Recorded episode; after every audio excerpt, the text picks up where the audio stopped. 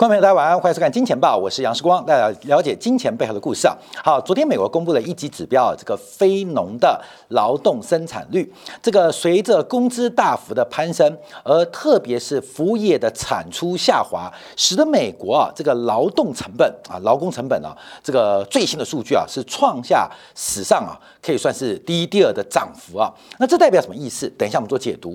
同时，在美国的劳动成本大幅攀高之际，我们也看到了全。全球的失衡正在加剧，这是在稍后我们在今天部分要来观察人民币创下近三年新高的一个变化跟发展。那今天金钱报我们观察什么？我们要关心台湾的消费者物价指数。我们过去啊常常追踪美国的 CPI、PCE，追踪中国的 CPI、PPI，甚至我们会观察韩国的、纽西兰的、欧元区的。可是我们很少提到台湾的消费者物价指数，为什么呢？我们今天啊提到这个发展跟结果，这个。台湾呢，负责这个进行消费者物价调查的是台湾的主计处。这个主计处啊，太会做这个指标了，是台湾的消费者物价指数，哇，不会烫，不会低，也不会过热，也不会过冷。刚刚好，好，这个今天公布的消费者物价指数啊，是来到了百分之二点八四年增率。这个二点八是什么概念？是全球最漂亮的消费者物价指数。像美国的 P C 啊 CPI 已经来到了百分之六点二，当然这个礼拜五要公布最新的数据啊。这个六点二，美国是创下三十一年新高，代表美国的景气过热了嘛？中国是多少？中国是只有百分之一点五，代表中国的景气代表过冷了嘛？台湾不过热，也不过冷。刚刚好，所以台湾的消费者物价指数为什么会那么漂亮？我们今天就要来揭秘这个台湾的这个公布地区公布的消费者物价指数到底其中什么样的玄机？都把数据公布完之后，就会看到哇，台湾的这个政府啊，真的是很会做账啊，很会做数字啊。好，我们看到短售批发物价年增率则是大幅攀升了百分之十四点一九，那消费者物价年增率仅仅只有百分之二点八四。好，我们从细节要做观察，顺便啊，我们要跟这个呃中国跟大陆地区啊，还有美国的这个消费者物价指数的结构来做观察。其实啊，对于今天公布啊这个 CPI 数据啊，其实大家就一片哗然，怎么全世界物价？不烫不冰不热不冷，最稳的是台湾。这个逻辑啊是讲不过去的。尤其是我们看台湾的进出口数据非常的亮丽，代表外部需求极为强大。那台湾为什么会有那么稳的物价？我提到了，物价是总和供给跟总和需求最重要的指标。物价太高，代表需求大过供给，需求。大过供给，这个需求有内部需求，有海外需求；供给有内部供给。有海外供给，所以我们看到，除了最新啊这个呃十月份的美国贸易数字之外，今年全年美国的贸易逆差是大增的。你从物价看得出来，因为美国内部的需求太大了，所以除了内部供给之外，还有从外部就是海外进口来弥补内部供给不足的问题啊，这是我们可以看得清楚的。那中国啊刚刚相反，那。这个供给跟需求物价走低，代表需求不如预期，供给过剩啊，供给过剩。所以，我们等一下从中国的物价也看到这个发展。那台湾，台湾一个小岛。两千三百万的人口，为什么在巨大的外部需求拉动出口之下，物价能够如此稳定呢？好，这个数据啊，就有非常多的端倪。好，那记者就问呐，这主计总处的专门委员啊，就说啊，这个呃，这个十二七号就问了啊，问到说为什么谈物价会那么稳定啊？是不是这个物价计算有问题？他没有否定啊，没有肯定，但基本上。就说是啊，就说是，就台湾的消费者物价指数可能有政治跟民粹的压力，所以在计算的方式当中啊，基本上。怪怪的啊，怪怪的。所以为什么我们过去啊不做台湾的消费者物价指数？因为台湾的消费者物价指数，等一下我们还是强调，我们分析细节之后，你会发现非常非常的扯淡啊，非常非常的鬼扯。好，那我们就要看一下这个物价的权重啊。从这个权重，我们要进行一个对比，从这一次涨幅做个观察。那这一次大家关注的是台湾物价是怎么算的啊？我们今天要解漏揭秘啊，看一下包括了大陆地区，包括了美国。包括台湾地区，到底消费者物价是怎么算出来的？结果你会发现非常扯淡的事情会出现哦。好，第一个我们看十一住行娱乐啊，十一住行娱乐，消费者物价就是十一住行娱乐嘛。第一个食品的权重，台湾地区啊，把食品权重大概是百分之二十三点七，百分之二十三点七啊，跟大陆地区的二十八点二，嗯。差不多，跟美国啊，总发达国家百分之十五点七稍微高一点点啊，这正常的。所以基本上我们看到发达国家跟新兴工业化的地区，还有新兴工业化的国家，基本上就看到这个比例大概就是四分之一左右，不然就五分之一左右。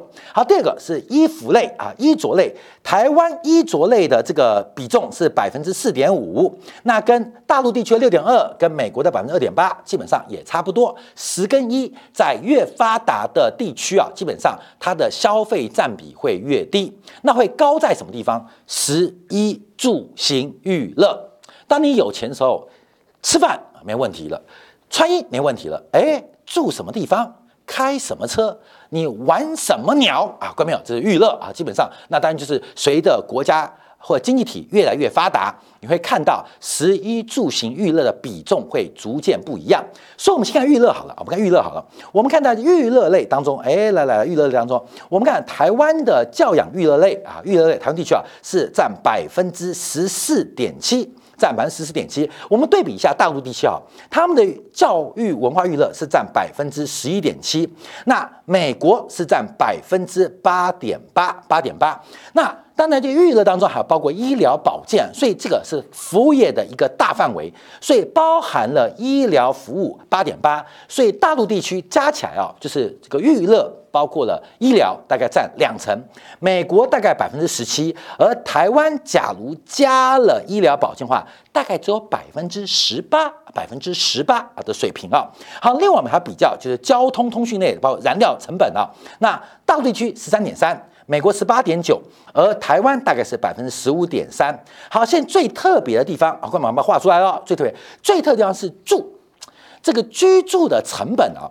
在美国的比重是比较高的，美国比重比较高，美国的居住成本占美国消费者物价指数高达百分之三十七点六这个水平哦，的各种估算值不一样，大概接近四成，就是美国把住当做一个消费属性的计算，所以美国美国美国美国美国美国美国公布啊，这劳工部公布的数据啊当中啊，就会把居住成本拉得比较高，因为认为房子是用来住的。消费属性比较重，而大陆地区啊啊金融属性比较重，所以金融属性比较大大的情况之下是百分之二十三点四啊，就是消费属性高。美国是把房地产定义是用来住的，不是用来炒的，所以百分之三十七点六。那中国它的金融属性比较大，就是房子除了住之外，也可以作为一个储蓄或理财商品，说占百分之二三点四。那台湾呢？台湾占百分之二十二点七，哎，你感觉好像差不多，那就差很多，因为包括在大陆地区，包括美国，除了住之外，住以外的，包括像什么呃，这个家庭的一些用品啊，包括了一些家庭的服务啊，啊，包括保姆费用，是单独列出另外一项。台湾的居住成本是把所有的保姆啊。呃，把这个家居成本是算在其中，所以你严格来做观察，假如把这个口径一样化，大陆地区基本上一算大概是百分之二十九点三，就是居住成本占三分之一。那美国讲都加起来就是广义的居住成本加起来话，大概是百分之四十三点一。那台湾是百分之二十二点七。好，这个数据差距就有点大喽。为什么？我们知道，因为在过去一段时间，除了汽油大涨，柴油大涨，除了食品大涨之外，其实住的成本涨最多，居住成本涨幅是最大的。所以在口径不同的过程当中，台湾的消费者物价指数就会变成偏低的结果。好，再次强调哦，美国是把住当做消费属性，所以除了吃饭、穿衣。还有看电影啊，请保姆啊，请保姆，还有买车之外，加油之外，发现哇，居住成本其实对于美国消费者支出是最大的一项，这符合常识嘛？这符合常识嘛？那中国大大陆地区啊，基本上广义的居住成本，你有一百块的消费，其中有将近二十九点三，就将近三十块钱是用来花在这个居住成本，而台湾地区只有百分之二十二点七，比美国少了一半。比大陆少了将近三分之一，你觉得这有可能吗？啊，你觉得这有可能吗？这就是这一次啊，所以我们刚刚提到这个，包括台湾地区啊，这个主机官员有提到，嗯，真的不太对，嗯，真的怪怪的啊，真的怪怪的。我们这个数据编下去，自己都觉得有点心虚啊，有点心虚。为什么心虚？就是我们刚刚提到，从整个。大陆地区，美国跟台湾地区做比较，你会发现台湾的消费者物价指数的计算方法，从权重的计算的基础就有很怪异的一个配置跟配重，连台湾的计算的公布单位、公布数据的官员都觉得好像有点怪怪的啊！观众朋友，你想你的消费者支出原来居住成本低到这个地步，好，我们再把台湾拆开来看啊，这个更离谱数字哦，因为我们刚刚提到台湾住。广义的住，广义的住，它的成本呢？啊，对不对？来来来来来来来来，我们看这张表，看这张表，这张这张表，台湾广义的住成本是百分之二十二点七，对不对？我要跟大家报告，跟房价有关的，跟房价有关的是趋近于零。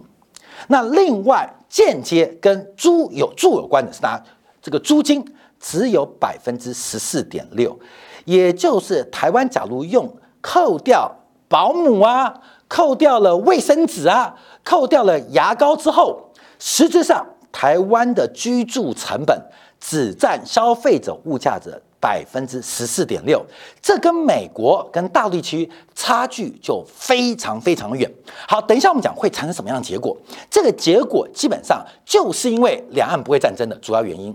我们甚至可以提到，台湾的利率政策依托的是消费者物价指数，全球都一样。我们不讲了菲利普曲线吗？一个看失业率，一个看消费者物价指数，形成一个菲利普曲线。那台湾的消费者物价指数，假如在整个计算的公式出现重大的跟事实背离，会产生什么？产生台湾的物价水平。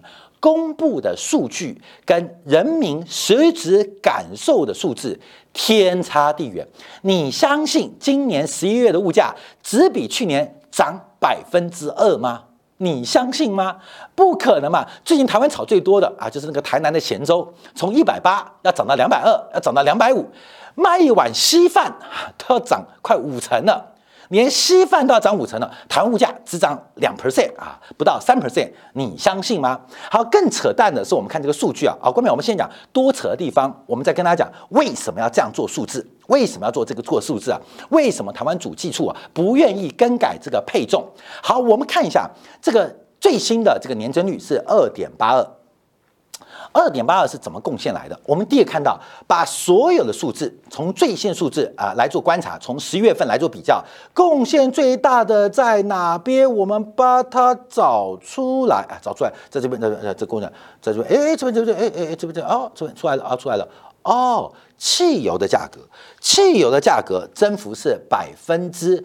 六点八，零点六八的零点六八的贡献值，那这个涨幅啊，当然是大概三十五点八 percent 啊，对不起，呃，对总指数影响在这边，十一月呃十一月在这边零点七八，对不起对不起，零点七八啊，零点七八，在这个数字二点八四哦，重新画一下，呃，这个数字因为主计公布数据很复杂，让为什么变那么小？后面因为让你看不到啊，让你看不到，看不到才会发生这样。今年年增率是二点八四，其中二点八四当中组合贡献最大的是汽油价格。大概七点八，零点七八，占整个物价的增幅的百分之二七点四六啊，二七点四六。那还有其他什么项目呢？我们看一下，哦，还有水果啊，水果大涨，大概贡献了零点四七，二点八四。第一大类零点七八是来自汽油，第二大类是水果零点大概四七。那后面的数据就非常的微小。台湾的房价，房价。房地产居住成本，你知道贡献二点八四，这二点八四对不对？美国我们不说，呃，物价大概是六点二 percent，其中房价就贡献大概将近百分之二，将以 CPI 做计算。台湾年增率二点八四，你知道房地产就是我们住的成本贡献多少吗？贡献值在这边，哎，贡献住住住住住住住住在这边，这边，在这边啊，零点一五，也就是台湾的物价当中，房地产贡献所有总物价二十分之一，大概只有百分之六的贡献，百分之六。美国是贡献了大概百分之三十三，哈，百分之三十三。中国因为房地产下跌，大概贡献值不到不到不到不到不到百分之十。台湾的房价按照信义房屋最新的统计，今年房价的年增率是百分之十点二四。台湾的房价今年涨个年增率十点二四，就贡献值只有零点一五。好，为什么台湾的 CPI 会如此之低，而且跟台湾人民的感受会如此之大？原因就要出来，就我们做解释哦，官们要做解释哦。第一个就是要压迫台湾的老百姓。好，我们看到一个是名目工资，哇，台湾九月份的名目经常性薪资啊，就是不含奖金啊，呃，不含其他的一些额外的一些这个红利啊，经常性薪资是四万三千三百七十八块钱台币啊，台币，当然用一比二七计算的话，大概就一千五百块美金啊，一千五百块美金，一千五百块美金是什么概念？关没有？一千五百块美金是什么概念啊？一千五百，一千，我要跟大家分析哦。四三三七八就是一千五百块美金啊，月美金啊，美金啊啊，美金。台湾的这个劳动的薪资，美国的平均薪资每小时是三十块美元。我们昨天有做过，美国每一个礼拜平均的工时是三十四点八小时。官美算出来没有？美国人工作一周，台湾人要工作一个月，知道吗？所以美国人只要上班一个月，台湾人要上班四个月，这是四比一的概念呢。四比一的概念，也就是台湾的劳工成本说有多低就有多低。好，这个多低的结果会发生几个变化。第一个，消费者物价指数。跟失业率是一个央行或货币当局啊，他们决策利率的水平。那假如这个物价水平被刻意的压低，透过方程式、透过模型的错误，出现估估值过低的发展，就会使得台湾的利率水平偏低。台湾的利率水平异常的偏低，就会形成资产价格的可能性。泡沫化的结果，因为台湾的利率水平基本上是不对的。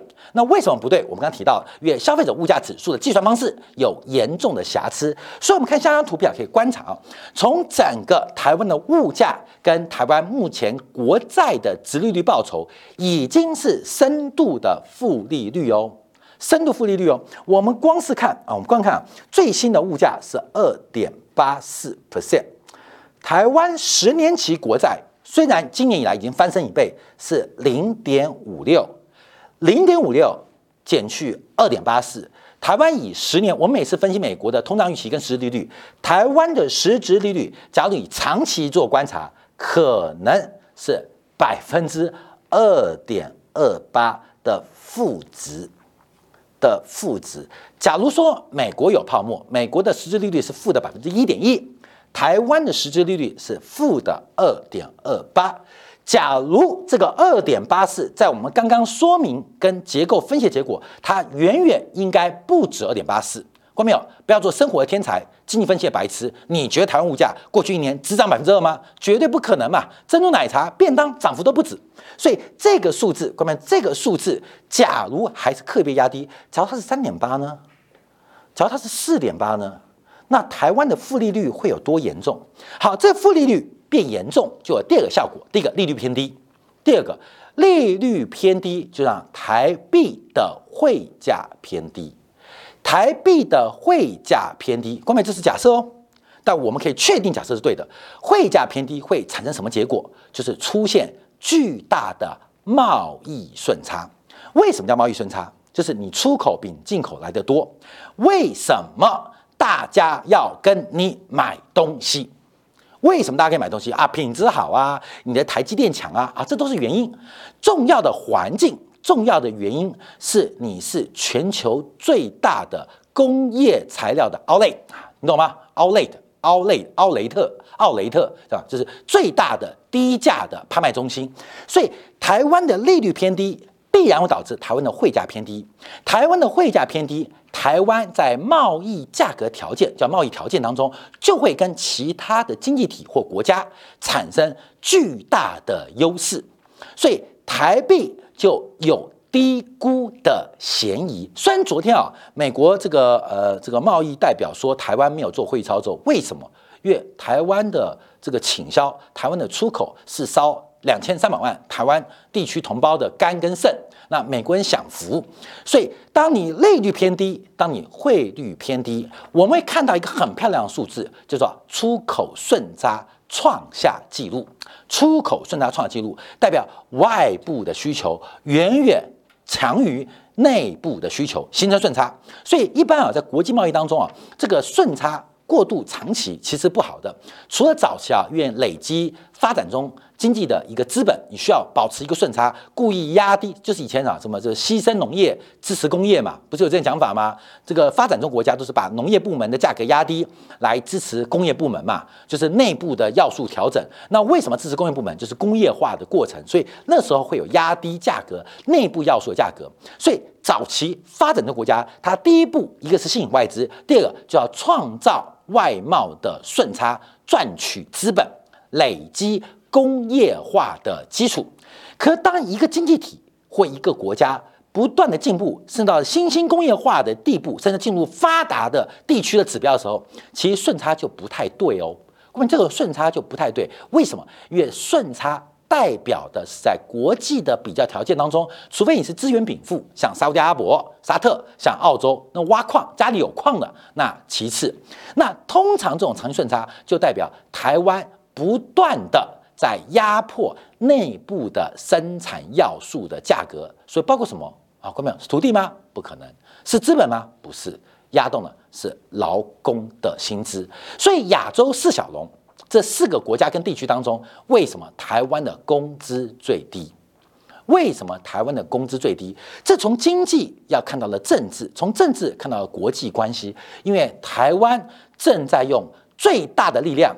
不仅对美国输血，也对中国输血，也对大陆输血。越台湾的贸易有百分之四十四是输往大陆地区，台湾的顺差有超过百分之七十是来自于大陆地区，也就是台湾的低利跟低汇价，它不仅输血给美国等等发达国家，也大量的输血到。大陆地区，而台湾要背负的就是一个资产在流动性泛滥的过程当中，自然而然的泡沫化结局。分享给大家，所以我们从来啊，呃，基本上不会提到台湾的消费者物价指数。有人说为什么每次讲中国、讲美国、讲欧洲，甚至韩国、纽西兰都管，为什么讲台湾？